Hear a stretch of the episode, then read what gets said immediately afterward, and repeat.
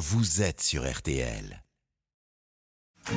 RTL Matin. On refait la télé, la quotidienne. Absolument, avec Oui. vous, Isabelle Morelli-Bosque. Alors, votre gros plan, c'est Pékin Express. Oui, Mais euh, avant, deux mots sur la ville de Kiev, beaucoup cité ce soir. très juste. Beaucoup cités et sur la 2 qui propose depuis cette ville un envoyé spécial un an après, Mhm. et sur Arte avec La fille de Kiev, un excellent polar tourné avant le conflit. Cela donne une étrange image avant-après. Une image pour deux programmes poignants. Mais donc, je l'avoue, j'ai une priorité ce soir. Pour Pékin Express sur Eh M6, oui. on, on l'a compris. On a quelle saison? 13, 14 Oh malheureuse. 17e Oh là là. saison. Ah oui. Bolivie. Paraguay, Brésil.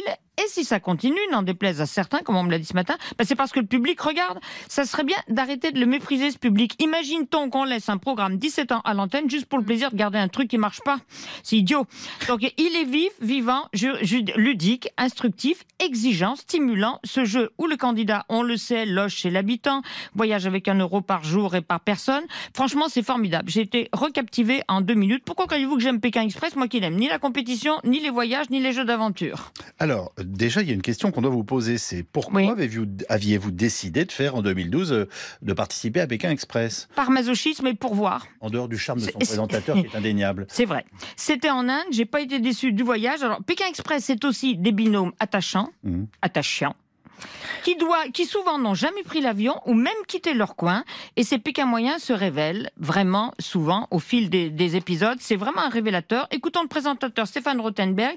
Il mouille vraiment le maillot, pas seulement à cause de la transpiration. Il rempile d'ici peu et dans Top Chef, on le sait. Et là, donc, dans Pékin Express. Oui, on rempile. Et à la fois, effectivement, pour Top Chef, bientôt. Puis pour Pékin Express, ma nouvelle saison, effectivement. 17ème, ça ne me rajeunit pas, certes. Mais c'est comme ça. Oui, Bolivie, on était venu il y a 15 ans. Paraguay, inédit. Et Brésil. On avait fait un Rio Lima en saison 3. 15 ans plus tard. Parfois, ça a beaucoup changé. Parfois, pas assez saisissant. Et puis le Paraguay, c'est une découverte. Toute la route, de toute façon, est, est nouvelle. Puis en plus, une nouvelle règle qui va un peu bouleverser les stratégies. Dites tout de suite la nouvelle règle, comme ça on en sera débarrassé. Elle a un nom ronflant, le choix secret. Normalement, quand vous êtes dernier, vous choisissez votre adversaire pour un duel final éliminatoire. Là, lorsque vous êtes dernier, ce sont les autres candidats qui secrètement vont désigner quelqu'un. Ce qui fait qu'on peut arriver deuxième et se retrouver en épreuve éliminatoire. Dès que les candidats voyaient que la victoire et que la dernière place était un peu lointaine, eh ben, ils étaient tranquilles. Hein, on était là, on profitait des habitants, au lac étal. Et bien là, effectivement, on électrise un peu la, la compétition et ça bouleverse tout. Le reste, c'est du stop, de la rencontre, des situations cocasses, bouleversantes parfois. Bah, c'est Pékin, quoi. Oui, alors moi qui suis très Ça près l'émission, c'est hein super tordu cette histoire-là. Oui, ça- bah, et, et les épreuves, vous trouvez pas que c'est super tordu Oui, aussi bah, on est là Alors, pour ça. Pékin, Pékin Express, pardon, arrive souvent ou avant, ou avant, ou après des drames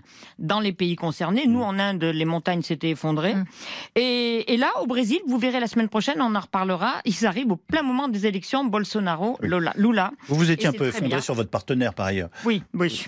Alors, absolument. Un mot des candidats immédiatement dans le bain au sens propre. Au début, écoutez bien, ils doivent plonger dans le lac Titicaca à 6 degrés, l'eau complètement brouillée, pour trouver le nom, le nom d'un paysan bolivien qui leur donnera l'adresse où retrouver 200 km plus loin Stéphane Rothenberg? Oula. Sauf que cette adresse est placée dans un pain de glace qu'il faut faire fondre en se la frottant oui. contre le corps. Ça jette un froid devant des locaux aussi médusés qu'amusés.